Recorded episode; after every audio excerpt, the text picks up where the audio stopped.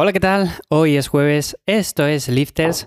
Bueno, hoy es día 22 de abril, hoy es el Día Mundial del Agua, así que a todos los que os guste el agua, que por cierto es una de las cosas más sanas que pueda haber, ya lo sabéis, pero es que además es uno de los mejores, no voy a decir suplemento, pero sí una de las mejores cosas que podemos utilizar mientras entrenamos, que muchas veces buscamos ciertos suplementos intraentreno, buscamos ciertas bebidas energéticas, cualquier cosa que nos ayude a rendir más y luego no prestamos la atención a cosas tan simples como beber agua. Igual bebemos menos del que necesitamos y estamos intentando buscar el suplemento definitivo.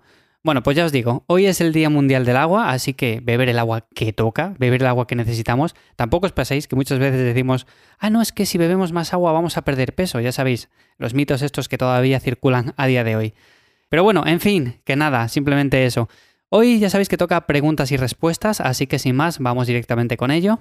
Ya sabes que en iuyamazares.com barra podcast, pues me puedes dejar la tuya. Si tienes cualquier duda, pues me lo dejas por ahí. También en Instagram, pero sabéis que las que me dejáis a través de la web, pues bueno, estoy un poco más pendiente porque realmente las redes sociales es cierto que las llevo al día, pero quizás no tanto. Así que bueno, si tenéis alguna pregunta interesante, como digo, me la dejáis por ahí. Y sin más, comenzamos y empezamos con Marcos que me dice... Hola Iván, ¿qué marca de proteína recomiendas o consumes habitualmente? Últimamente en redes sociales no sabes qué creer. Gracias. Pues marca de proteína que consumo actualmente es muy sencilla, ninguna. O sea, llevo muchísimo tiempo consumiendo simplemente comida y con esto me va bien. Aquí abro inciso, tenéis una calculadora en el área de recursos para calcular las necesidades proteicas y si vosotros, sin suplementos, podéis llegar a esa cantidad bien, simplemente con alimentos del día a día, pues no os hace falta consumir proteína en polvo. O sea, directamente ir al supermercado, comprar carne, pescado, legumbres, cualquier cosa. Ya sabéis que hay una lista muy grande de alimentos que tienen proteínas, con lo cual, sinceramente, yo creo que todo el mundo puede llegar a la cantidad necesaria. Es cierto que en momentos puntuales, quizás en definición, si la subimos un poco, pues nos puede ayudar, y es cierto que nos va a ayudar esa proteína en polvo, pero también hay que saber muy bien la que elegimos, porque a día de hoy, si te soy sincero, yo no conozco ninguna marca por la que ponga las manos en el fuego. Sé que hay ciertas marcas que tienen más o menos prestigio, pero realmente no puedo decir aquí nombres, más que nada porque, lo primero, ninguna se ha puesto en contacto conmigo, eso es evidente, de hecho yo me he puesto en contacto con alguna marca y no he obtenido respuesta, y eso ya deja entrever que quizás no tienen demasiadas ganas de colaborar. Eso por un lado. Y por otro lado es que es cierto que realmente es un sector en el cual todavía hay ciertos vacíos legales y pueden hacer ciertas cosas que al final la etiqueta pone una cosa y ellos dicen otra. Y lo dicen y claro, al final no tienes la posibilidad de demostrar lo contrario. Puedes hacer un análisis por tu cuenta, pero realmente luego es que, claro, varía mucho también la proteína que hayas elegido, si se ajusta más o menos a lo que la etiqueta dice. Realmente también podemos hacer un conteo de aminoácidos y ver hasta qué punto se ajustan a los que podemos hacer en un análisis o directamente ver si esa proteína es de calidad. Pero es que también, quizás de esa manera, como digo, hay demasiados vacíos legales y yo, la única manera en la que me fiaría de una marca de proteínas como tal es que dijeran, venga, pues mira, no te fías de nosotros, vente a la fábrica y vas a ver cómo la estamos haciendo, cómo la estamos envasando, cómo tenemos la materia prima aquí guardada en estos almacenes y cómo directamente esta proteína pues va pasando por la cadena de fabricación y llega hasta estos botes. Esa sería la forma más transparente de hacerlo. O sea, todos hemos visto en diferentes programas de televisión cómo hay muchos alimentos, muchos preparados que dicen, mira, así se hace tal cosa y te lo van enseñando más o menos, hay ciertas cosas que no enseñan, pero es que estas marcas como tal es que son muy cerradas en sí, no enseñan nada, simplemente palabrería, hablan y eso está muy bien, demuestran simplemente con análisis que ellos mismos hacen, pero es que al final de una forma u otra, pues, ¿qué quieres que te diga? Yo a día de hoy no puedo poner las manos en el fuego por ninguna marca y el día que lo haga, vamos, a estar 100% seguros de que es porque he visto básicamente cómo lo están haciendo. Si no, nada. Y ya te digo que actualmente pues yo lo que consumo es básicamente alimentos porque simplemente de esa manera llego a la cantidad que necesito y más más que suficiente. Vamos con Elena que me dice, buenas Iván, te escucho cada día y me motivas a entrenar mucho. Bueno, pues muchas gracias Elena, me alegro un montón.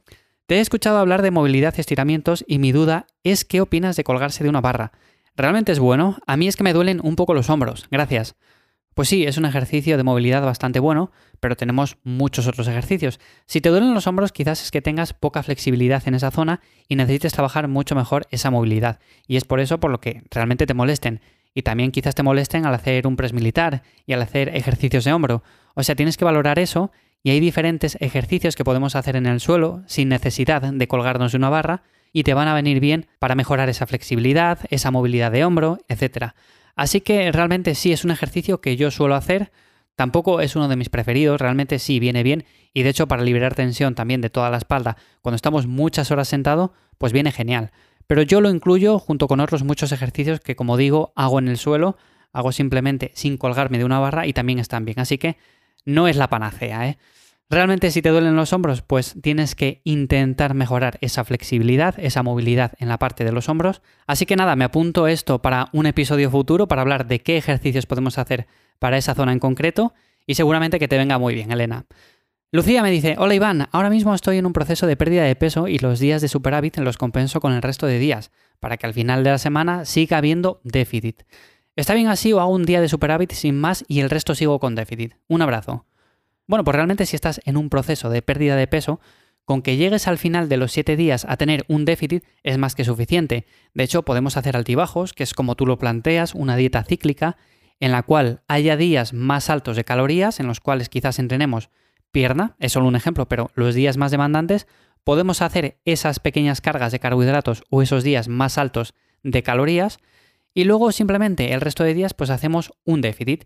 De esta manera, al final de los 7 días tenemos que sumar todas las calorías y ver que nos quedemos por debajo de las que necesitamos. De esta manera estaremos seguros de que estamos perdiendo peso poco a poco. Ya te digo, lo que haces realmente está bien si te aseguras principalmente de eso. Y lo que planteas de hacer simplemente un día superávit y el resto déficit, pues también está bien. Si tienes un día más demandante y el resto quieres hacer déficit, pues genial. Realmente hay multitud de opciones, o sea, la definición la podemos plantear de muchas formas diferentes y no hay una que digamos, esta es la buena, esta es la definitiva. No. O sea, yo a lo largo de los años lo he hecho de maneras muy diferentes y al final he llegado a resultados muy muy parecidos, por no decir similares, con lo cual es cuestión de hacer algo que nos cree adherencia y que podamos seguir a largo plazo. Emilio me dice, ¿qué tal Iván? Soy consumidor habitual de café y quería preguntarte si crees que tomar dos o tres cafés diarios puede crear adicción y por lo tanto llegar a ser contraproducente. A veces es simplemente por puro placer más que por mejorar salud y rendimiento, gracias. Pues a ver, dos, tres cafés diarios a crear adicción, pues sí, como todo, realmente dependerá de tu tolerancia. Yo te diría que como cualquier cosa, no abusar. O sea, el café es cierto que se ha visto que tiene beneficios para la salud, pero que también si abusamos de él, pues tiene su parte negativa. Realmente todo tiene su parte negativa, incluso la comida buena o incluso el agua, como decíamos que hoy es el día del agua, pues si bebemos demasiado agua o más del que necesitamos, pues posiblemente también tenga su lado negativo. Así que en ese sentido te diría que dos tres cafés, pues depende de tu tolerancia, pero yo diría que algo menos quizás sea lo idóneo. Yo, a mí también me gusta el café, lo que pasa es que también suelo hacer periodos de descanso en los cuales simplemente o consumo café descafeinado o simplemente no consumo café. Y de esa manera también voy haciendo periodos en los cuales luego, una vez incorporo de nuevo la cafeína, pues siento un estímulo mucho mayor. No es como tomar café de seguido, que luego llega un punto en el cual parece que estás tomando agua en lugar de café. Así que, más que nada, Emilio, esa sería mi recomendación. Realmente tiene su lado bueno y su lado malo, como todo. Así que sin abusar, ya sabes. Esther me dice, Iván, ¿cómo va el tema de las zapatillas minimalistas que usas? Escuché que te resultaban cómodas y estoy pensando en comprar unas. Felicidades por tus podcasts, me alegran cada mañana. Bueno, pues muchas gracias Esther. Y sí, las zapatillas las sigo usando. O sea, yo estoy muy contento con ellas. Realmente me están funcionando muy bien. De hecho, las llevo usando desde que hice aquel episodio todos los días, sin excepción. O sea, las uso para caminar por ahí, las uso para entrenar, para hacer senderismo, para subir por montañas, por donde haga falta. O sea, las uso para absolutamente todo y realmente de momento están aguantando bien el tipo. Así que las sigo recomendando, evidentemente que sí. Lo que pasa es que, a ver, ya no me acuerdo muy bien cuándo hice ese episodio, no sé si ha pasado un año, yo creo que ha pasado menos. Entonces sí que tenía pensado hacer otro episodio en el cual repasara cómo están esas zapatillas, cómo han ido evolucionando y claro, como todavía creo que no ha cumplido el año, pues todavía no lo voy a hacer. Así que, pero bueno, de todas maneras, voy a revisar realmente cuando lo hice. Y ya te digo que de momento muy muy bien, estoy muy contento. Tengo pensado probar más marcas de zapatillas, principalmente para comparar unas con otras. Así que ya digo, más adelante en siguientes episodios pues tendréis reviews de diferentes zapatillas, diferente calzado y todas estas cosas que poco a poco voy comprando. Pero bueno, ya digo, cuando algo me resulta, cuando algo está bien, pues realmente lo recomiendo. Y si no, pues nada. Lo tenéis, por cierto, en el área de recursos dentro de la web, que si entráis ahí en recursos, arriba del todo va a poner material para entrenar en casa, bueno, pues pincháis ahí y tenéis también las zapatillas, además de un montón de cosas más.